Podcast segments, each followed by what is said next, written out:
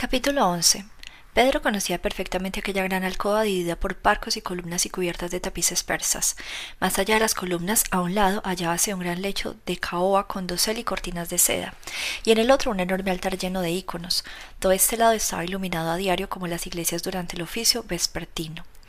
Dentro del cuadro de luz del altar veíase una especie de asiento muy largo con la cabecera llena de almohadas blancas como la nieve, no arrugadas aún, que evidentemente habían sido colocadas hacía poco. En él yacía envuelta hasta la cintura en una cubrecama verde claro aquella vieja figura que Pedro conocía también, su padre, el conde Besukov. Era el mismo con el pelo gris leonado, la frente despejada y cruzada por profundas arrugas y el semblante de una palidez rojiza. Yacía casi estirado ante los íconos. Sus manos largas y gruesas descansaban sobre el sobrecama. En la derecha, entre el índice y el pulgar, tenía una vela que sostenía un viejo criado inclinado sobre la cabecera. En torno a aquel asiento los sacerdotes con sus brillantes hábitos de ceremonia, con sus largas cabelleras, con cirios en la mano, oficiaban lenta y solemnemente. Hallábanse las dos princesas pequeñas detrás del asiento, con el pañuelo a los ojos y ante ellas Katicha.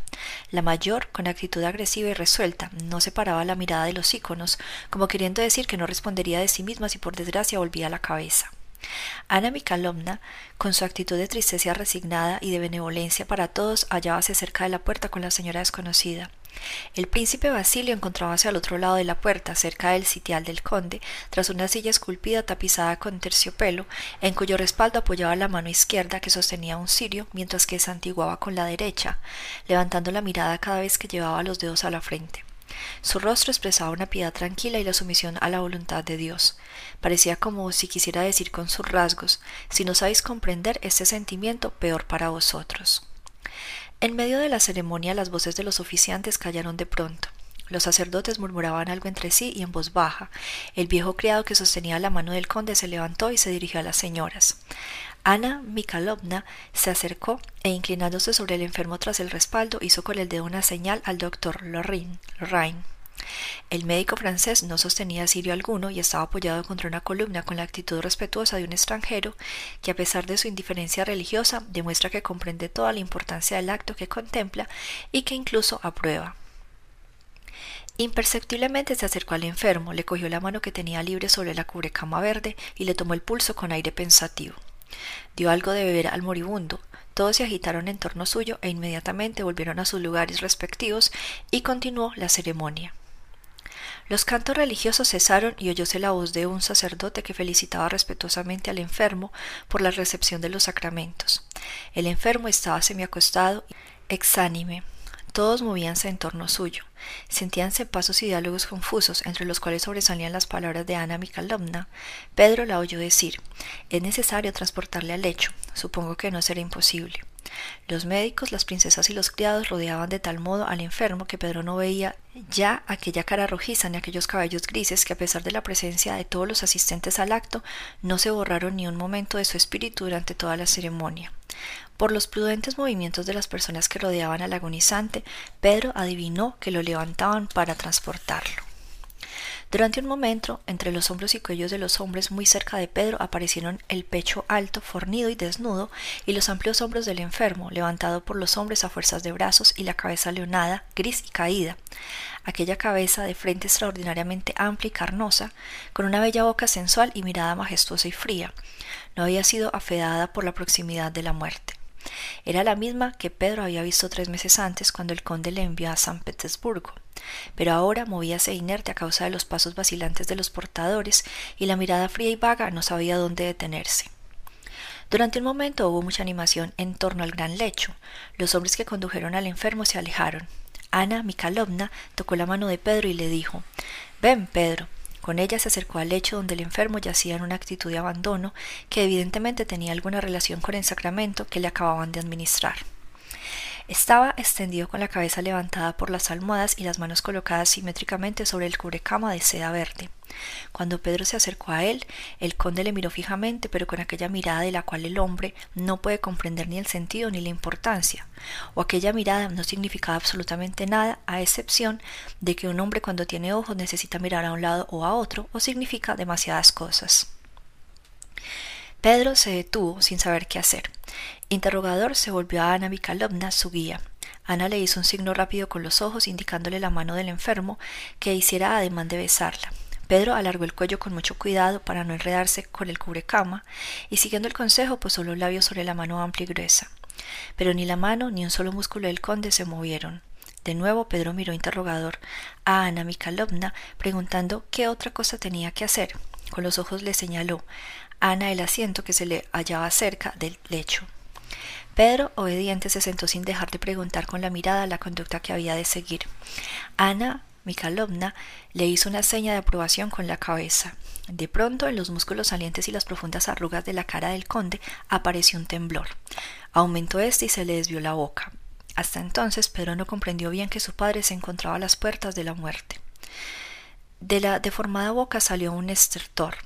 Ana Mikhailovna miró atentamente a los ojos del enfermo, procurando adivinar lo que quería. Tan pronto señalaba a Pedro como a la medicina o con un ligero susurro llamaba al príncipe Basilio o señalaba al sobrecama. Los ojos del enfermo expresaban impaciencia.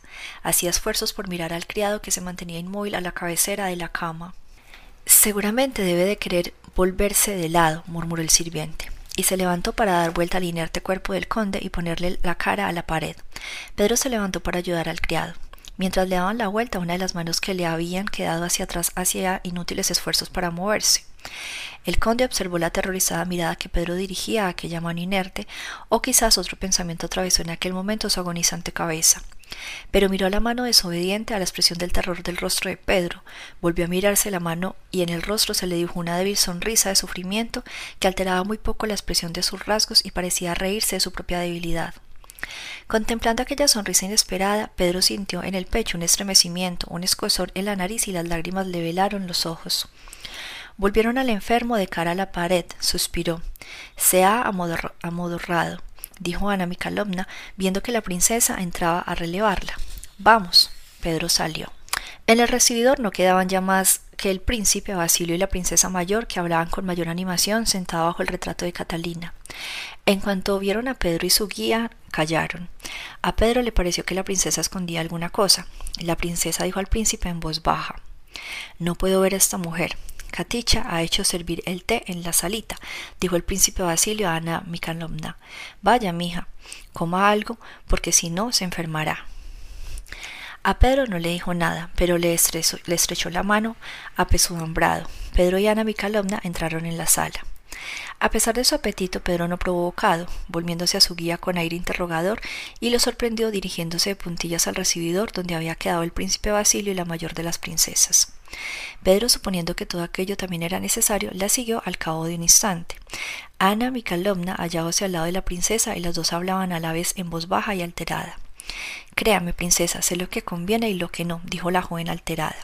Pero querida princesa, decía suavemente, ¿Cree usted que no será demasiado doloroso para el pobre tío, precisamente en ese instante en que el reposo le es tan necesario? ¿Hablarle de una cosa tan terrenal en este momento, cuando su alma está ya preparada? Querida Ana Mikhailovna, dijo el príncipe Basilio, deje usted a Katicha, ya sabe usted que el conde la quiere mucho. No sé lo que hay dentro de este sobre, dijo la princesa, solo sé que el verdadero testamento lo tiene en su escritorio. Esto es un papel olvidado. Lo sé, querida princesa, dijo Ana Mikhailovna, tomándola. Querida princesa, se lo ruego, tenga piedad del conde, piense en lo que va a hacer. Pedro, acércate, hijo mío, dijo Ana Mikhailovna. Me parece que no eres un extraño en el consejo de la familia, ¿no es verdad, príncipe? Pero, ¿por qué callas, príncipe? exclamó de pronto la princesa. ¿Por qué callas cuando Dios sabe quién es lo que te provoca esta escena a la puerta de un agonizante, intrigante? Oh, dijo Ana Mikhailovna, esto es ridículo. Vamos, soltad, les dijo. Y ustedes también. Pero, príncipe, continuó, después de haber recibido tan importante sacramento, concédale un instante de reposo. Aquí está Pedro. Di tu opinión. Tenga presente que usted será responsable de todas las consecuencias, dijo el príncipe Basilio. No sabe lo que hace. Mala mujer, exclamó la princesa lanzándose contra Ana Mikhailovna y arrebatándole la cartera. ¿Qué hacéis? exclamó la menor de las princesas. Se está muriendo y me dejáis sola. La princesa mayor soltó la cartera. Ana Mikhailovna se inclinó rápidamente y recogiendo el objeto. Ya puede usted estar contento, dijo la princesa al ver a Pedro. Ya tiene lo que esperaba. Y sollozando ocultó la cara en el pañuelo y se salió de la habitación. Ah, amigo mío, dijo el príncipe Basilio tomando del brazo al joven. Tanto pecar, tanto mentir. ¿Y para qué? Tengo más de cincuenta años, amigo mío. Para mí todo se acabará con la muerte. Todo. La muerte es horrible. La última a salir fue Ana Mikhailovna. Con lentos y silenciosos pasos se acercó a Pedro. Pedro, dijo, ya no existe. Vamos, te acompañaré hasta la sala oscura. Procura llorar. Nada consuela tanto como las lágrimas. Por la mañana, Ana Mikhailovna dijo a Pedro, Sí, hijo mío, ha sido una gran pérdida para todos. No lo digo para ti, Dios te confortará. Eres joven y si no me engaño te encuentras en posesión de una inmensa fortuna. No se conoce aún el testamento, pero te conozco a ti lo suficiente para saber que esto no te hará perder la cabeza. Impone obligaciones y es preciso ser un hombre. Más adelante te explicaré, hijo mío, que si no hubiese estado aquí, quién sabe lo que hubiera ocurrido. Tú ya sabes por qué mi tío todavía anteayer me prometía acordarse de Boris, pero no ha tenido tiempo de decírmelo. Espero, hijo mío, que cumplirás el deseo de tu padre. Pedro no comprendió nada de lo que le quería decir. En cuanto a los actos de la princesa y del príncipe Basilio, los contaba bajo promesas de secreto y confidencialmente sin juzgarlos. Capítulo 13 en Licia Gori, en las tierras del príncipe Nicolás Andreevich Balkonsi, se esperaba de un día al otro la llegada del príncipe Andrés y la princesa. No obstante, la espera no trastornaba el orden severo con que discurría la vida en casa del viejo príncipe. El general en jefe el príncipe, Nicolás Andreevich, a quien la sociedad rusa denominaba con el sobrenombre el rey de Prusia, no se había movido de Licia Gori con su hija la princesa. María y la señorita de compañía Mademoiselle Bourienne, desde que reinaba todavía Pablo I, había sido relegado a sus posesiones. A pesar de que el nuevo reinado le había permitido el acceso a las capitales, continuaba en el campo su vida sedentaria, diciendo que si alguien lo necesitaba recorrería las 150 versas que separaban Moscú de Licia Gori, pero que él no necesitaba nada de nadie. Sostenía que los vicios humanos no tienen sino dos puentes, la ociosidad y la superstición, y solamente dos virtudes, la actividad y la inteligencia. Se ocupaba en persona de la educación de su hija, para fomentar en ella estas dos virtudes capitales le dio lecciones de álgebra y geometría hasta los veinte años y distribuyó su vida en una serie ininterrumpida de ocupaciones. También él estaba siempre ocupado, tan pronto escribía sus memorias o se entretenía en resolver cuestiones de matemáticas trascendental, como en tornear tabaqueras o vigilar en sus tierras las construcciones que no faltaban nunca. Pero teniendo en cuenta que la condición principal de la actividad es el orden, este era llevado en su vida hasta las últimas consecuencias. Las comidas eran siempre iguales y no solamente a la misma hora, sino al mismo minuto exactamente. Con las personas se le rodeaban desde su hija hasta los criados, el príncipe era áspero y terriblemente exigente, de modo que sin ser un hombre malo inspiraba un temor y un respeto tales que difícilmente hubiera podido inspirarlos el hombre más cruel.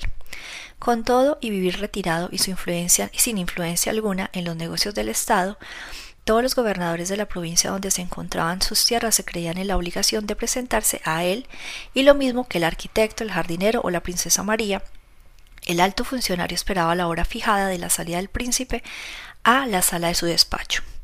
Todos los que guardaban en aquella sala experimentaban el mismo sentimiento de respeto, por no decir de miedo, cuando se abría la amplia puerta del gabinete y aparecía con su peluca empolvada la pequeña figura del viejo, de breves manos apergaminadas, de cejas grises y caídas, que al fruncirse velaban el resplandor de unos ojos brillantes, inteligentes y amarillentos.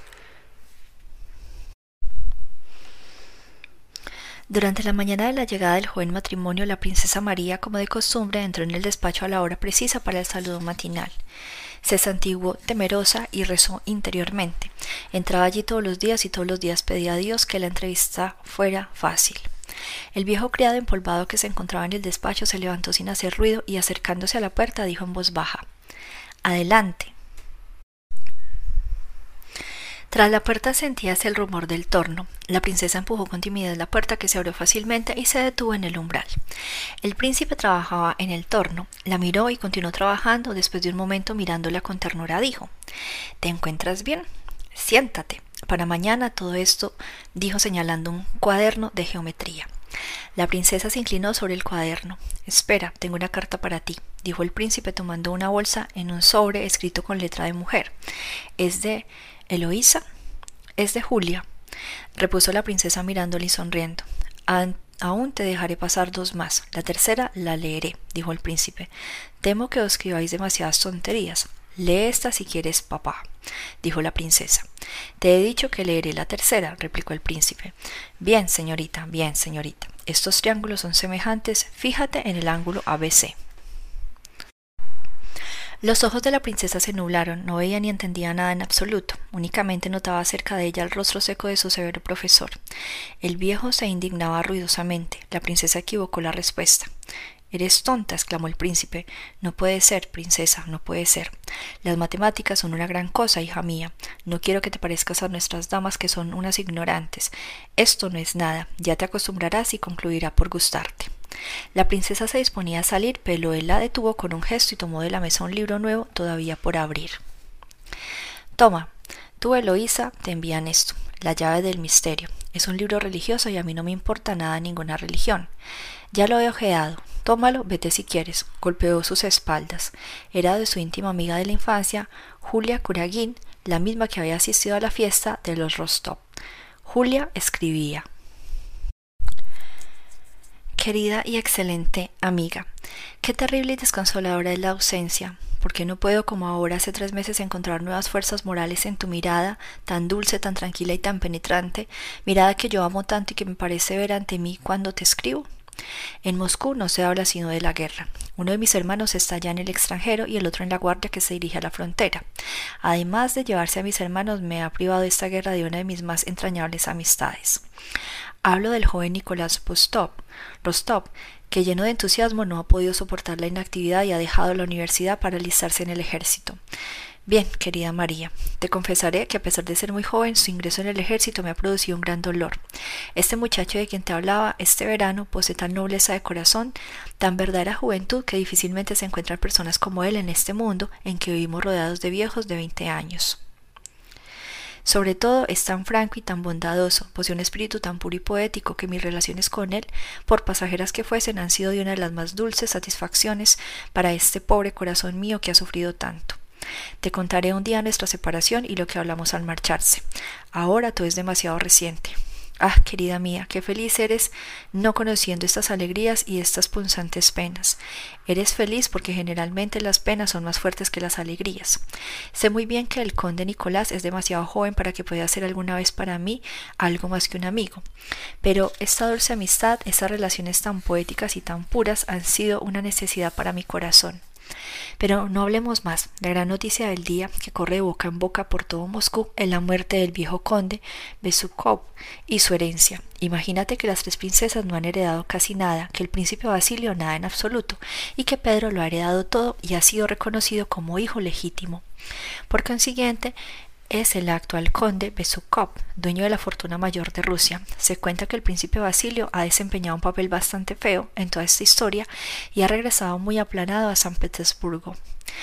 Te confieso que entiendo muy poco de todas estas cuestiones de legados y testamentos. Lo que sé es que desde que el joven que todos conocíamos con el nombre de Monsieur Pedro simplemente se ha convertido en el conde Besubok y propietario de una de las más grandes fortunas de Rusia, me divierto mucho observando los cambios de tono y el tacto de las mamás cargadas de hijas casaderas e incluso de aquellas mismas señoritas que se encuentran en análogas condiciones con respecto a este sujeto, que entre paréntesis me ha parecido siempre un pobre hombre. Como quiera que hace dos años que se entretiene la gente adjudicándome prometidos que muchas veces ni yo quisiera ni siquiera conozco, la crónica matrimonial de Moscú se ha hecho condesa Besukov. Ya puedes suponer que no me preocupa ni por mucho ni por poco llegar a serlo. Y a propósito de matrimonio, he de decirte que no hace mucho nuestra tía Ana Mikalovna me ha confiado un secreto, un proyecto matrimonial con respecto a ti.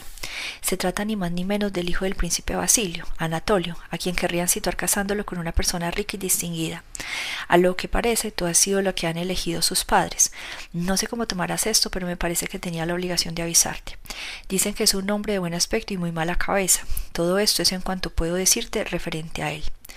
Pero dejemos estos chismes. Acabo de llenar la segunda hoja de papel y mi mamá me ha enviado recado para que la acompañe a casa de Apraxin, donde hemos de comer hoy. Lee el libro religioso que te envío. Aquí se ha puesto de moda, aun cuando él hay cosas difíciles de comprender para la débil concepción humana. Es un libro admirable y su lectura calma y eleva el espíritu. Adiós.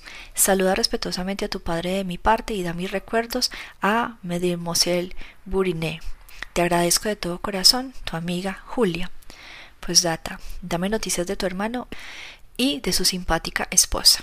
La princesa quedó un instante pensativa, de pronto se levantó, se dirigió al escritorio y comenzó a escribir rápidamente la respuesta a la carta de Julia. Capítulo 14. El viejo criado hallábase sentado en un lugar de costumbre. En aquel momento un coche se detuvo a la entrada y el príncipe Andrés saltó del carruaje. Dio la mano a su esposa para ayudarla a bajar y la hizo pasar adelante. Ticón, con peluca gris, anunció en voz baja desde la puerta del gabinete de trabajo que el príncipe dormía y cerró la puerta rápidamente. Consultó el reloj como para comprobar si los hábitos de su padre habían cambiado desde que hubo dejado de verlo, e informado sobre este particular se dirigió a su esposa. Despertará dentro de veinte minutos, le dijo. Mientras tanto vayamos a ver a la princesa María. La pequeña princesa había engordado mucho durante los últimos tiempos, pero sus ojos y el labio sonriente sombreado por un ligero bozo elevábase de la, de la misma manera alegre y encantadora cada vez que comenzaba a hablar. Sin duda María estaba haciendo escalas. No hagamos ruido y así le daremos una sorpresa. El príncipe Andrés subía tras ella con una expresión tierna y triste. Te has hecho viejo, Ticón, dijo al viejo criado. Ah, la princesa se alegrará mucho, dijo Mademoiselle Burienne. Voy a visitarla. No, no, hágame el favor, es usted, Mademoiselle Burienne. Yo la conocía por la amistad que mi cuñada le profesa, repuso la princesa. No tiene ni idea de que estamos aquí. Se acercaron a la puerta de la salita, tras la cual oías el pasaje que se repetía incesantemente. El príncipe Andrés se detuvo e hizo un gesto como si escuchara algo desagradable. La princesa entró. El pasaje se interrumpió en su mitad. Oyóse un grito, los pesados pasos de la princesa María y un rumor de besos. Cuando entró el príncipe Andrés, las dos cuñadas que no se habían visto desde hacía poco tiempo después del matrimonio del príncipe se besaban todavía abrazadas. ¿Irás a la guerra, Andrés? preguntó ella. Lisa se estremeció. Mañana mismo, repuso el príncipe. Me abandona aquí, solo Dios sabe por qué. Tan fácil como le hubiera sido ascender. Y, ¿de veras? preguntó a su cuñada. Oh, sí, de veras, repuso. Ah, es terrible. Necesitabas descansar, dijo el príncipe Andrés. No es cierto, Lisa. Llévatela, yo iré a ver a papá. ¿Cómo está? Siempre el mismo, ¿verdad? El mismo, no sé cómo lo encontrarás, dijo la princesa riendo. Las mismas horas, los mismos paseos por los caminos y el entorno. Preguntó el príncipe Andrés con una sonrisa. Las mismas horas y el torno, y además las matemáticas y mis lecciones de geometría, replicó alegremente la princesa. Cuando hubieron transcurrido los veinte minutos necesarios para que despertara el príncipe, llegó Ticón en busca del príncipe Andrés. En el momento en el que el príncipe Andrés entraba en la habitación de su padre, el viejo se había sentado al tocador, abandonada la cabeza en manos de Ticón. ¿Qué hay, guerrero? ¿Vas a batir a Bonaparte? dijo el viejo. Sí, sí, métele mano. Si no, pronto seremos todos súbditos suyos. Buenos días.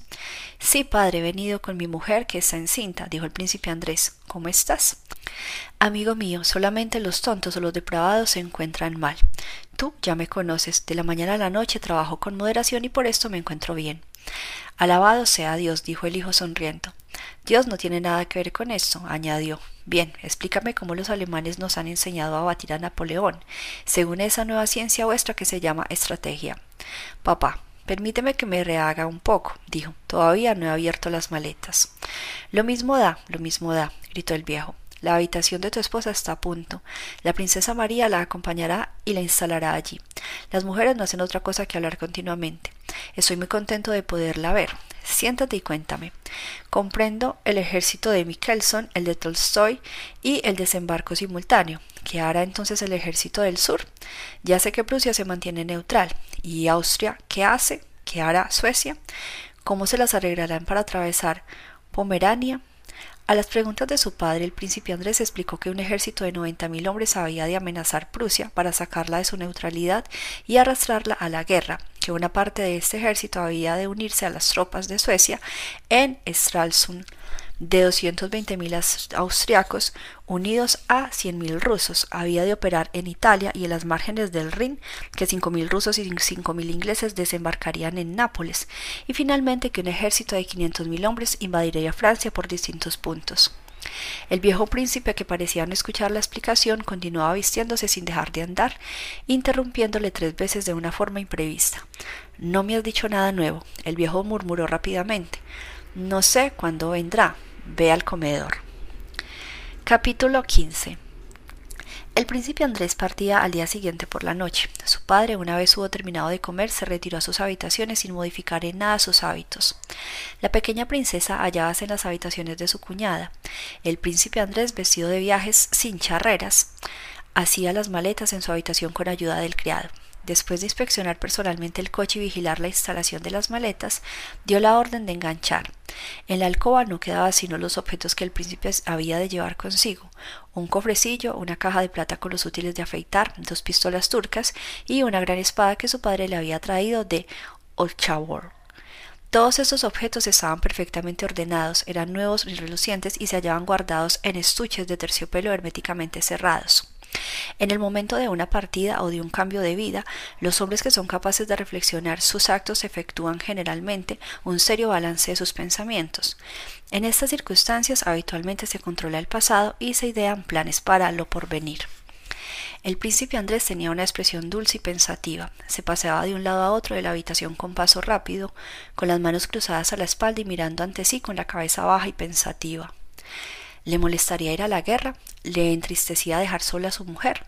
Quizá una cosa y otra, pero evidentemente no quería que nadie le viera en aquel estado. Al sentir pasos en el vestíbulo se quitó las manos de la espalda, se detuvo al lado de la mesa como si colocase el cofrecillo en su estuche y adquirió su expresión habitual serena e impenetrable. Eran los pesados pasos de la princesa María. Me han dicho que has dado orden de enganchar, dijo jadeando, y deseaba mucho tener una conversación contigo. Dios sabe cuánto tiempo estaremos sin vernos. ¿Te molesta que haya venido? Has cambiado mucho, Andrucha, añadió como si quisiera justificar sus preguntas. Al pronunciar la palabra Andrucha había sonreído. Evidentemente le extrañaba pensar que aquel hombre severo y arrogante fuese aquel mismo, Andrucha, el niño escuchimizado y parlanchín, su compañero de infancia.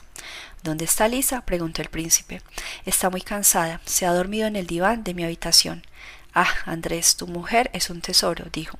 Es una verdadera niña, una niña encantadora, alegre a quien no sabes cómo quiero. Hay que ser indulgente con las pequeñas debilidades humanas. ¿Quién no tiene debilidades en este mundo, Andrés? Recuerda que ha sido educada en alta sociedad y que hoy su situación no es muy feliz. Hemos de situarnos en el lugar de los demás. Comprender es perdonar. Piensa que para ella, la pobre, es triste tener que separarse de su marido y quedarse sola en el campo en el estado en que se encuentra, después de la vida a que está acostumbrada. Es muy triste. Tú vives también en el campo y sin embargo no te encuentras tan triste, dijo a su hermana. Mi caso es muy distinto, porque hemos de hablar de mí. No deseo otra vida, ni puedo desearla porque no conozco ninguna más. Créeme, Andrés, para una mujer joven y habituada al gran mundo, enterrarse en el campo en plena juventud sola porque papá está siempre atareado y yo, ya lo sabes, tengo muy pocos recursos aunque soy una mujer acostumbrada al trato de la sociedad más distinguida. María, Dime con franqueza, me parece que más de una vez te hace sufrir el carácter de papá, dijo el príncipe Andrés. Tú eres muy bueno, Andrés, pero tienes llamaradas de orgullo y eso es un gran pecado, dijo la princesa. ¿Quién puede juzgar a su padre? Y esto, y si esto fuera posible, ¿qué otra cosa distinta de la veneración se puede sentir por un hombre como él?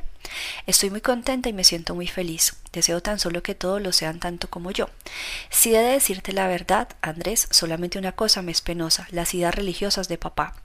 No puedo comprender cómo un hombre que tan grande, con tan grande talento como el suyo, no pueda ver lo que es claro como la luz y se pierda de este modo. Esta es mi única pena. No obstante, un cierto tiempo a esta parte observo en él como una sombra de mejoría. Sus bromas no son tan incisivas y no hace mucho recibo a un monje y hablo con él un gran rato. Ah, hermana, temo que gastes inútilmente tu pólvora con esas frases, dijo el príncipe Andrés, burlón y tierno a la vez. Ah, hermano, únicamente rezo a Dios y espero que me escuche, dijo tímidamente María. Quisiera pedirte algo muy importante. ¿Qué quieres, querida? No, prométeme que no me lo negarás. No te costará nada y no es nada indigno de ti. Para mí sería un gran anhelo. Prométeme, Andrés, dijo hundiendo la mano en su bolso y tomando algo sin señalárselo. Luego dirigió a su hermano una mirada tímida y suplicante. ¿Y si fuese algo que me costase un gran esfuerzo? preguntó el príncipe, como si adivinase de qué se trataba. Piensa lo que quieras, pero hazlo por mí. Hazlo, yo te lo ruego. El padre de papá, el abuelo, lo llevó en todas sus campañas. ¿Me lo prometes? Naturalmente. ¿Qué es? Andrés, toma mi bendición con esta imagen y prométeme que nunca te desprenderás de ella. ¿Me lo prometes? Si no pesa mucho y no me ciega el cuello, por darme susto, dijo el príncipe Andrés, estoy muy contento, muy contento, de veras. A pesar tuyo, Él te salvará y te conducirá a Él, porque únicamente Él está en la verdad y la paz. Dijo con voz trémula. María se santiguó, besó la imagen y se la dio a Andrés. Te lo pido, hermano, hazlo por mí. Gracias, querido. María le besó la frente y volvió a sentarse en el diván. Los dos callaron. Créeme lo que te digo, Andrés. Sé bueno y magnánimo, como siempre lo has sido. No seas severo con Lisa. Está, es tan encantadora, tan buena y ahora está tan triste su situación. Creo, María, que no digo nada, que no hago a mi mujer ningún reproche, que no estoy disgustado con ella. ¿Por qué me dices todo esto entonces? La princesa María enrojeció y cayó como una culpable. Yo no te he dicho nada y en cambio ya te han dicho. Esto me apena mucho. En la frente, en el cuello y en las mejillas de la princesa María aparecieron unas manchas rojas. Quiso decir algo y no pudo. Su hermano adivinó su intención. Lisa, después de comer, había llorado, explicándole su presentimiento de un parto desgraciado y el miedo que le producía y había lamentado su suerte, la de su suegro y la de su marido. Después de llorar se había quedado dormida. El príncipe Andrés compadecía a su hermana. Has de saber, Macha, que no me he reprobado, que no reprocho ni reprocharé nunca más a mi mujer. Pero en cambio no puedo decir que no tenga motivos para hacerlo. Esto durará siempre y será siempre así, sean las que fueren las circunstancias. Pero si quieres saber la verdad, si quieres saber si soy feliz o no, solo puedo decirte que no lo soy. ¿Y crees que ella lo es? Tampoco. ¿Por qué? No lo sé. Y pronunciando esas palabras se levantó, acercóse a su hermana y la besó en la frente. Sus bellos ojos se iluminaron con un resplandor inteligente, bondadoso y desacostumbrado. Pero no miraba a su hermana por encima de sus ojos, por encima de la cabeza de la princesa María, e intentaba penetrar la oscuridad de la puerta abierta. Vamos a verla, he de decirle adiós. Oh, mejor ve tú sola primero. Despiértala, yo iré enseguida. Petrushka llamó a su criado. Ven aquí. Toma esto, colócalo al lado del cochero y esto a la derecha. Si tuvieras fe, Andrés, si tú hubieses dirigido a Dios para que te diera el amor que no sientes, y tu ruego habría sido escuchado. Sí, quizás sí, dijo el príncipe. Ve, macha, ve, yo iré enseguida. Yendo a la alcoba de su hermana, el príncipe tropezó con Mademoiselle Bourrienne, que sonrió graciosamente. Ah, creí que estaba usted en su habitación, dijo ella. El príncipe Andrés la miró severamente y su rostro sin poderlo contener expresó la cólera. Cuando el príncipe llegó a la habitación de su hermana, la princesa estaba despierta y su vocecilla alegre, que precipitaba las palabras una tras otras, sentíase en el pasillo y a través de la puerta abierta. Hablaba como si quisiera aprovechar el tiempo perdido después de una larga abstinencia. No, figúrate a la vieja condesa Subok, con sus tirabuzones postizos y su boca llena de dientes tan postizos como los tirabuzones, como si quisiera plantar cara a los años. Ja, ja, ja, ja. Entró lentamente a la habitación, se acercó a ella, le acarició la cabeza y le preguntó si había ya descansado el viaje. Ella repuso afirmativamente y continuó la conversación. Al pie del portal esperaba el coche con los caballos. El príncipe Andrés había sido llamado al gabinete de su padre, que quería despedirse de él a solas. Todos le esperaban. Cuando el príncipe Andrés entró en el gabinete, su padre, que tenía puestas las antiparras y el camisón de dormir, con cuyo atavío no recibía a nadie, excepto a su hijo, estaba sentado en el escritorio, escribía y se volvió. ¿Te vas? preguntó y continuó escribiendo. He venido a decirte adiós. Bésame aquí y le mostró la mejilla. Gracias, gracias. ¿Por qué me das las gracias? Para que no pierdas el tiempo, para que no te pegues a las faldas de las mujeres. El deber es lo primero. Gracias, gracias, y continuó escribiendo. Si has de decirme algo, dímelo ahora, no me estorbas. Se trata de mi mujer, me avergüenza pedírtelo. Vaya, una salida, dime lo que te convenga. Cuando llegue el momento del parto, envía a buscar a Moscú a un médico para que la asista. Ya sé que nadie puede ayudarla si la naturaleza no la ayuda, dijo el príncipe Andrés. Creo que cada millón de casos solamente se produce uno malo. Pero es una manía mía y de ella también. Le he contado tantas cosas y tiene tales presentimientos, tiene miedo. gruñó el viejo príncipe. Lo haré, firmó la carta. El asunto no va muy bien, ¿verdad? ¿Qué asunto? ¿Qué quieres decir, papá? Mujer, eso es todo, dijo lacónicamente el viejo príncipe. No te comprendo, repuso su hijo. Sí, sí, no se puede hacer nada, amigo mío. Todas son iguales. No tengas miedo. No se lo diré a nadie, ya lo sabes. Tomó la mano de su hijo, la sacudió y le miró a los ojos con una mirada rápida y penetrante. De nuevo estalló su risa fría. El hijo suspiró, confesando con aquel suspiro que el padre le había comprendido bien. Este cerró y selló la carta con su acostumbrada vivacidad. Después la pegó, puso el sello sobre el lacre y la dejó sobre la mesa. ¿Qué le vamos a hacer? Haré lo que sea necesario. Estate tranquilo. Andrés cayó. Le era agradable y le disgustaba a la vez saberse comprendido por su padre. El viejo se levantó y le entregó la carta. Escucha, le dijo, no te preocupes por tu mujer, se hará cuando humanamente sea posible. Ahora escúchame, aquí tienes una carta para Mikhail Ilarionovich. Le escribo para que te dé un empleo y no te deje mucho tiempo de ayudante de campo. Es un mal trabajo ese. Dile que me acuerdo mucho de él y que le quiero. Escríbeme contándome el recibimiento que te haya hecho. Si te reciben bien, continúa sirviéndole. El hijo de Nicolás Andrievich Volkonsky no serviría nunca a nadie, por favor. Bien, ven aquí. Es probable que muera antes que tú. Si esto sucede, has de saber que aquí están mis memorias. Después de mi muerte se le envías al emperador. Aquí tiene los billetes de Lombard y una carta. Es un premio para que él se escriba la historia de la guerra de Suvorov. Hay que enviarlo a la academia. Aquí están mis notas. Léelas cuando haya muerto. Encontrarás cosas útiles.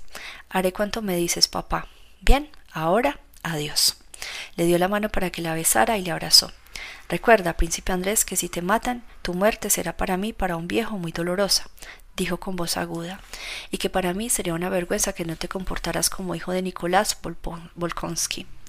No tenías que haberme dicho esto, papá, replicó el hijo. También quería pedirte que si yo muriese y naciera un hijo, lo conservaras a tu lado, como te dije ayer, que se eduque contigo, te lo ruego.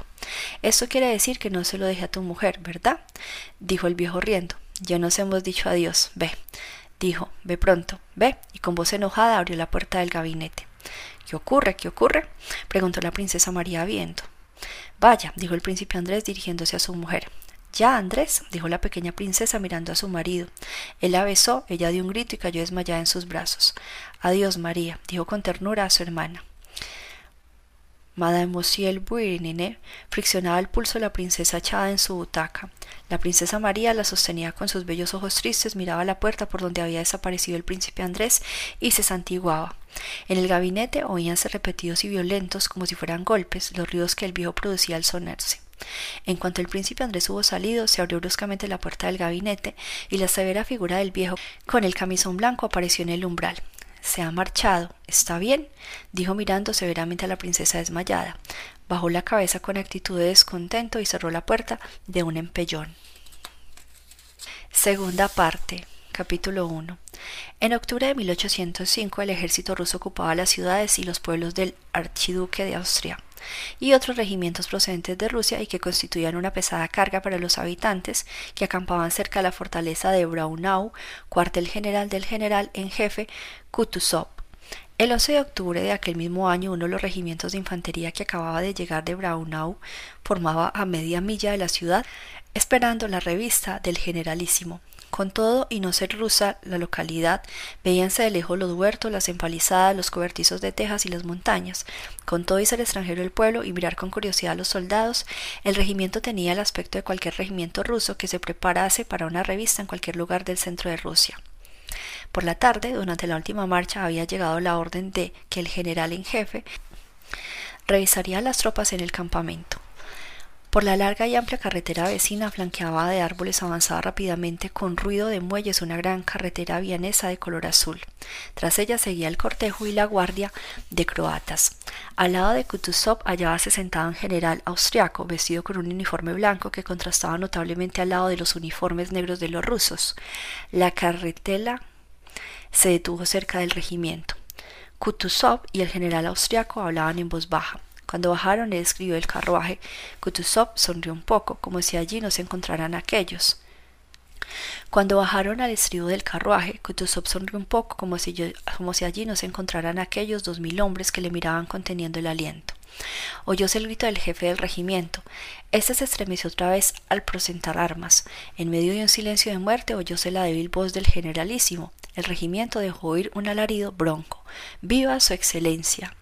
Y de nuevo quedó todo en silencio. De momento, Sutosov permaneció en pie en su mismo lugar mientras desfilaba al regimiento. Después, andando acompañado del general vestido de blanco y de su sequino, pasó entre las filas. Por el modo que el jefe del regimiento saludaba al generalísimo, sin separar de él los ojos, por el modo de caminar inclinado entre las filas de los soldados, Siguiendo sus menores gestos, pendiente de cada palabra y de cada movimiento del generalísimo, veíase claramente que cumplía sus deberes de sumisión con mucho gusto más aún que sus obligaciones de general. El regimiento, gracias a la severidad y a la atención de su general, hallábase en mejor estado con relación a los que habían llegado a Bruanau simultáneamente. Había únicamente 217 rezagados y enfermos y todo estaba mucho más atendido y excepto el calzado. Kutuzov pasaba ante las filas de soldados y se detenían a veces para dirigir algunas palabras amables a los oficiales de la guerra de Turquía, a quienes iba reconociendo y también a los mismos soldados. Viendo los zapatos de la tropa, bajó con frecuencia la cabeza tristemente, mostrándoselos al general austriaco, como no queriendo culpar a nadie, pero sin poder disimular que estaban en muy mal estado. Constantemente el jefe de toda aquella tropa corría hacia adelante temeroso de perder una sola palabra pronunciada por el generalísimo con respecto a su tropa. Detrás de Kutuzov, a una distancia en que las palabras incluso pronunciadas a media voz podían ser oídas, marchaban veinte hombres del sequito, quienes conservaban entre sí y reían de vez en cuando. Un ayudante de campo de arrogante aspecto seguía de cerca al generalísimo. Era el príncipe Bulkonsovsky, y hallábase a su lado el compañero Nesipsky, un oficial de graduación superior muy alto y grueso, de cara afable, sonriente y ojos dulces. Nesvitsky, provocado por un oficial de Usares que iba cerca de él a duras penas, podía contener la risa. El oficial de Usares, sin sonreír siquiera, sin cambiar la expresión de sus ojos fijos, con una cara completamente seria, miraba a la espalda del jefe del regimiento, remedando todos sus movimientos.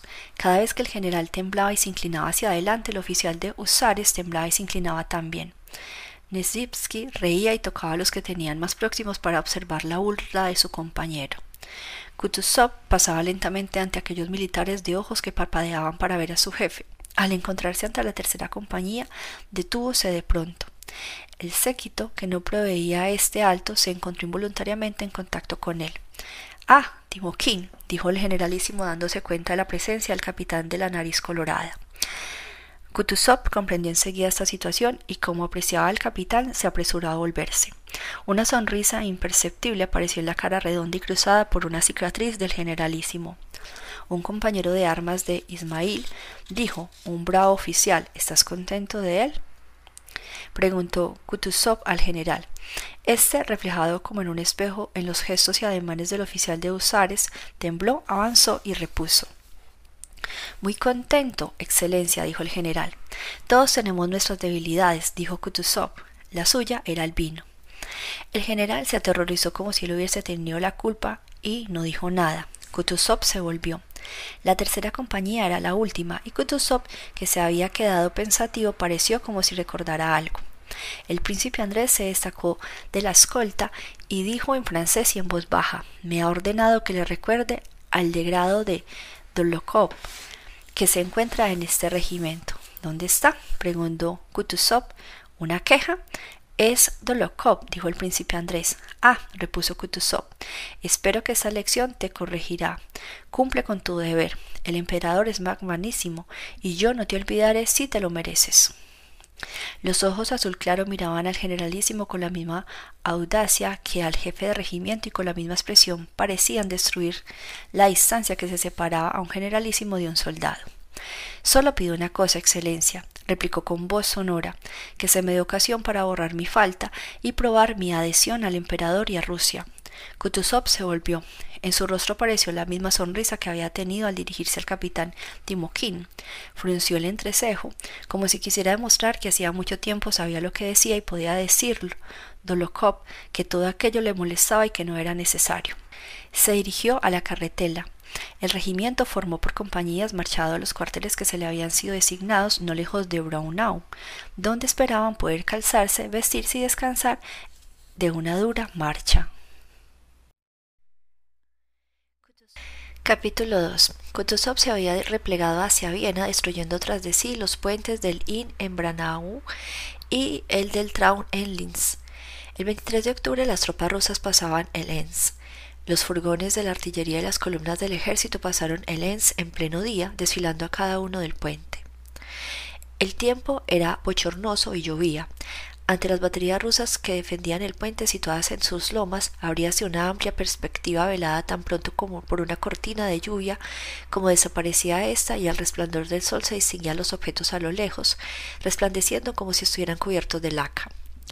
Abajo veíase la ciudad con las casas blancas y los tejados rojos, la catedral y los puentes por cuyas bocas, apelotonándose, fluían las tropas rusas.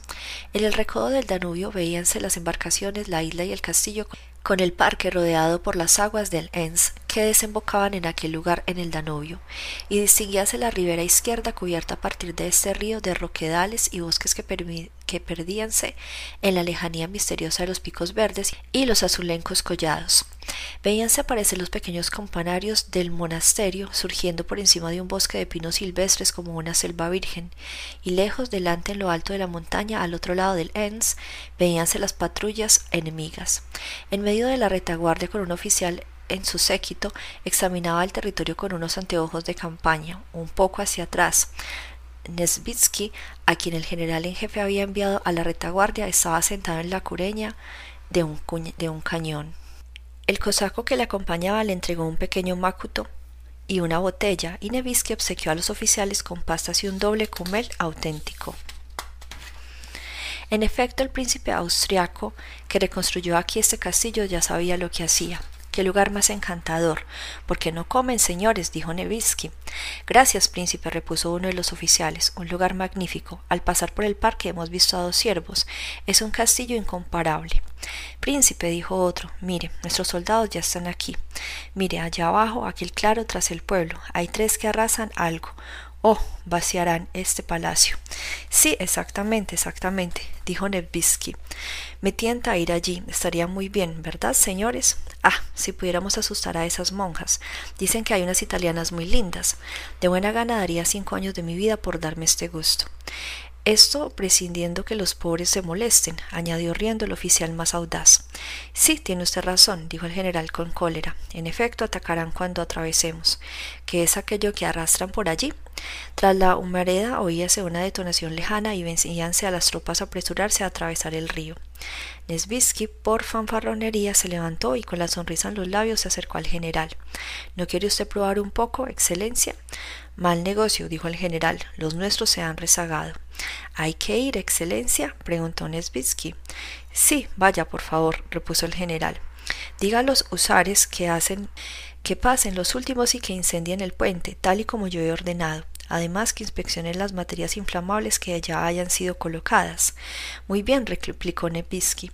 Me vendrá muy bien. De paso visitaré a las monjas, dijo a los oficiales. Vaya, capitán, veamos el blanco, dijo el general al capitán de artillería. Distráigase un poco. Artilleros a las piezas, ordenó el oficial. En un abrir y cerrar de ojos, los artilleros alegremente corrieron a las piezas y cargaron el cañón. Número uno, exclamó una voz. El número uno disparó, ensordeciendo con su sonido metálico a todos los que se hallaban en la montaña. Capítulo 3. Dos granadas enemigas habían atravesado el puente, produciendo un gran remolino. El príncipe Nevsky echó pie a tierra, hallábase en medio del puente y apoyó su enorme cuerpo contra la baranda. Volvióse y llamó al cósaco, que con dos caballos cogidos por la brida marchaba algunos pasos más atrás. En cuanto el príncipe Nevsky intentaba avanzar, los soldados y los carros precipitábanse sobre él, empujándole contra la barranda, y esto no obstante producía cierta complacencia. Eh, camarada, dijo un cosaco a un soldado, ¿no podrías esperar un poco? ¿No es que el general ha de pasar? Eh, eh, Sorches, pasad a la izquierda y esperad, el conductor del furgón. Esto es como si hubiera roto una esclusa, dijo el cosaco. ¿Hay muchos allá todavía? Un millón, poco más o menos, repuso un soldado. Sí, él, el enemigo, se pudiera precipitar contra el puente, dijo el soldado viejo, se te pasarían las ganas de rescatarte. ¿Dónde diablos has puesto las calcetines? decía un hombre que corría tras un carro buscando en él. Amigo mío, le ha dado un buen culatazo en los dientes, decía un soldado agitando las manos. Ja, ja.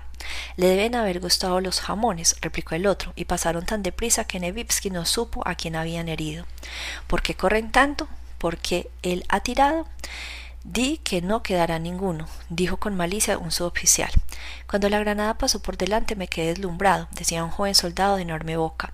Te juro que me moría de miedo, continuaba diciendo como si presumiera de su terror. Mirad, mirad, la gente no deja de moverse al oficial decía la multitud.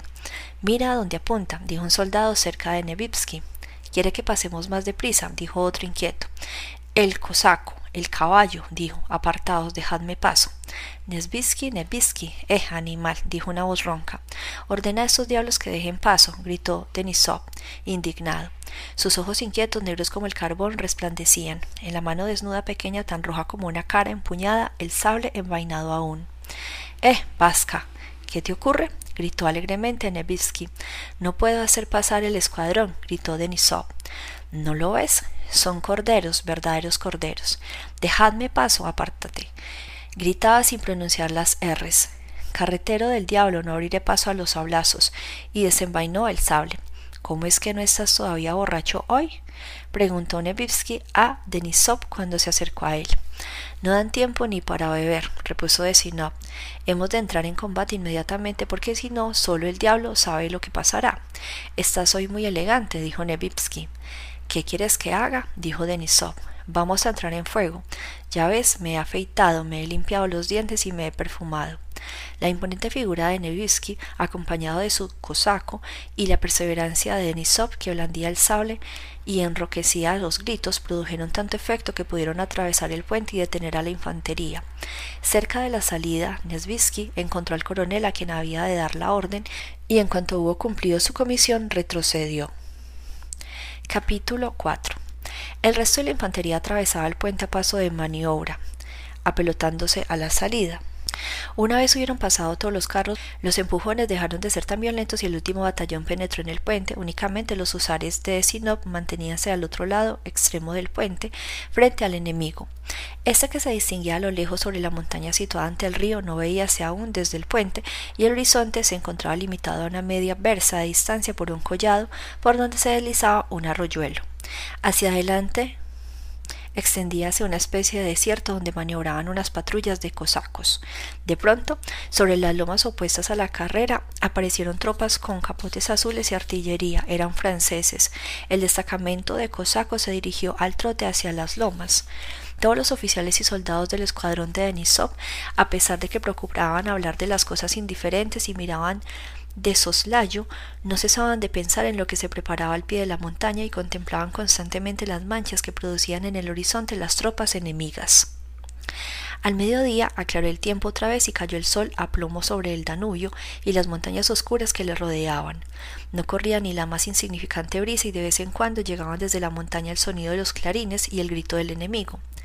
Entre el escuadrón y este no veíase a nadie, a excepción de algunas patrullas. Un espacio vacío de unas trescientas ságenes les separaba. El enemigo había dejado de disparar y la línea terrible inabortable e inalcanzable que dividía los dos campos adversarios hacíase aún más sensible. El diablo sabe lo que se traen entre manos, gruñó Denisov. Eh, Rostov, por fin se te ve.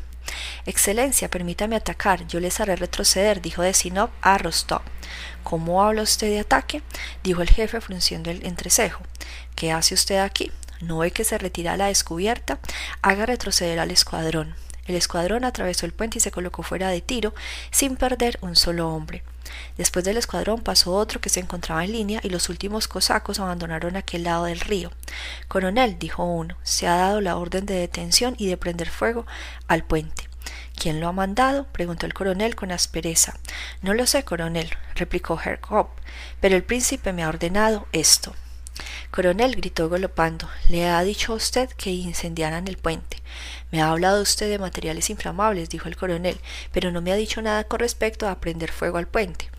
¿Cómo se entiende? dijo Nesbitsky. ¿Cómo es posible que no le haya dicho yo que prendiera fuego al puente si han colocado en él material inflamables, amigo mío? Yo no soy para usted ningún amigo mío, señor oficial de Estado Mayor, y no me ha dicho que prendiera fuego al puente. Sé muy bien mi obligación y acostumbro cumplir estrictamente las órdenes que se me dan. Usted me ha dicho prenderá fuego al puente, pero ¿quién? No puedo saberlo. El diablo. Siempre ocurre lo mismo, dijo Nebisky a Yerkov. ¿Qué haces aquí? He venido a dar la misma orden. Vienes muy mojado. Acércate, acércate. ¿Qué dice usted, señor oficial? continuó el coronel ofendido. Coronel, interrumpió el oficial, hay que darse prisa o de lo contrario el enemigo acercará sus cañones hasta ponerlos a tiro de metralla. Incendiar el puente, dijo el coronel con voz solemne, y, espoleando el caballo, avanzó y ordenó al segundo escuadrón, aquel en que servía Rostov bajo las órdenes de Denisov, que volviera al puente. A prisa, a prisa gritaban en torno suyo algunas voces, colgando los sables de las sillas con gran ruido de espuelas, precipitándose a caballo los husares, sin saber siquiera lo que iban a hacer. Los soldados se santiguaban. Rostov no miraba ya al coronel ni tenía tiempo de hacerlo. Tenía miedo. Su corazón latía temiendo que los husares llegasen tarde. Cuando entregó su caballo al soldado le temblaba la mano y sintió que la sangre afluía a oleadas en su corazón. Decir no pasó entre ante él gritando algo. Rostov no veía sino a los husares que corrían en torno suyo, tropezando con las espuelas y produciendo un gran ruido con los sables. Camilla, gritó una voz tras él. Por ambos lados, teniente, decía la voz del coronel. Rostov, limpiándose las manos sucias de barro en el pantalón, miró al coronel y quiso correr más allá, imaginándose que cuanto más lejos fuera, mejor quedaría. Pero fuera de que Bogdanich no le hubiese mirado o reconocido, le llamó con cólera. ¿Quién es este que corre por el centro del puente? A la derecha, su oficial, a la derecha y atrás. Y se dirigió a Denisov. ¿Para qué servirá esa imprudencia, capitán? Mejor será que desmonte. Bah. Solamente cae el que ha de caer, replicó Denisov. Mientras tanto, Nedvisky, Herkov y el oficial continuaban de pie, agrupados y fuera de tiro, contemplando aquel puñado de hombres con gorras amarillas, guerreras, verdes, oscuro, con bramburgos y pantalones azules que avanzaban de lejos y el grupo de hombres con solo caballos, entre los cuales podían distinguirse fácilmente los cañones. Esto sería terrible para los usares, dijo Nebipsky. Ya se encuentra a tiro de metralla. No había necesidad de haber mandado a tantos hombres, dijo el oficial de la escolta. Sí, ciertamente, opinó Nebisky. Para esto, con dos hombres hubiera bastado. Ah, excelencia, intervino Herkov. Ah, excelencia, ¿cómo dice usted enviar dos soldados tan solo? ¿Quién nos daría entonces la cruz de Vladimir? Más vale que se pierdan todos y que se proponga todo el escuadrón para la recompensa, porque todos tendremos entonces una condecoración. Bogdanich ya sabe lo que se hace. Ah, dijo el oficial, ya ametrallan. Del lado de los franceses donde se encontraban los cañones se oyeron dos detonaciones una tras otras y luego la tercera. Oh, oh, dijo Nevsky, como si hubiera sentido un dolor. Mire, ya ha caído el primero, mire. Y me parece que también el segundo. Si fuese rey no haría nunca la guerra, dijo Nesbisky. Los cañones franceses se cargaban de nuevo apresuradamente. La infantería de los capotes azules corría hacia el puente. La humadera apareció de nuevo en diversos lugares y zumbó la metralla, estrellándose sobre el puente. Esta vez, sin embargo, Nevsky no pudo ver lo que ocurría. Lo cubría todo el humo espeso. Los usares habían conseguido prender fuego y las baterías francesas tiraban contra ellos, tiraban contra ellos no para impedirlo, sino para que los cañones estaban cargados y no sabían contra quién tirar. Los franceses pudieron tirar tres veces antes de que los husares hubiesen tenido tiempo de volver a montar a caballo. Dos de estos disparos estaban mal dirigidos y la metralla pasó por encima de los husares, pero la tercera cayó en medio del grupo y derribó a tres. Rostov se detuvo en medio del puente sin saber qué hacer. No había nadie a quien atacar de la forma en que él había imaginado que eran los combates, y no podía ayudar a incendiar el puente porque no podía, no había cogido brasa ninguna, como hicieron los demás soldados. Estaba de pie y miraba cuando de pronto algo chocó contra el puente con gran estrépito y uno de los usares más cercanos a él cayó, gimiendo sobre la baranda. Rostov corrió con los demás. Alguien gritó Camilla. Cuatro hombres cogieron al usar y lo levantaron. Ay, ay, ay, ay, dejadme, por Dios, dejadme, gritó el herido. Pero a pesar de sus gemidos, le tendieron sobre la camilla. Rostov se volvió y como si buscase algo, miró a lo lejos al cielo y al sol sobre el Danubio. El cielo le pareció magnífico, era tan azul, tan sereno, tan profundo. Qué majestuoso y claro era el sol poniente, cuán suavemente brillaba el agua en el Danubio, y todavía eran mucho más hermosas las azulencas y largas montañas tras el río, los picos misteriosos y los bosques de pino rodeados de niebla. Allí todo estaba en calma, todo era feliz. El usar corrió hacia los caballos, las voces se hicieron más fuertes y más tranquilas, y las camillas desaparecieron de sus ojos. Vaya, camarada, ya ha probado el gusto de la pólvora, le gritó Denisov a Rostov.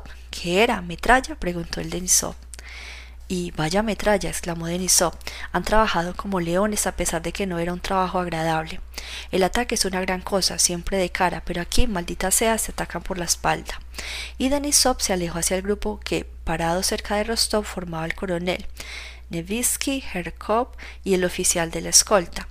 Nadie se había percatado porque todos conocían el sentimiento experimentado por primera vez por el suboficial que todavía no ha entrado en fuego. Será considerada una acción excelente, dijo Herkov. Quizá me propongan para un ascenso. Anuncie al príncipe que he prendido fuego al puente, dijo el coronel con alegría y solemnidad.